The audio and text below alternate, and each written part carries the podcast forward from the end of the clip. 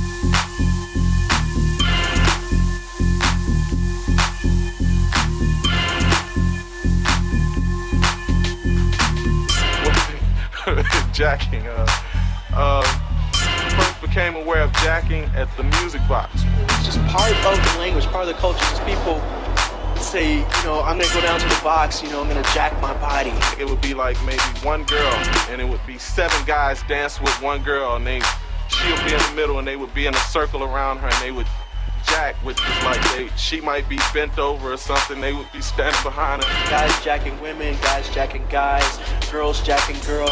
Jacking with this fucking speaker was always a, a, a hometown favorite. Or the wall. Or the wall, whatever was handy. If you were lucky enough to have a person with you, then yeah, you're jacking to that person. But if you didn't, you find a pole, you find a wall, go to the doorway.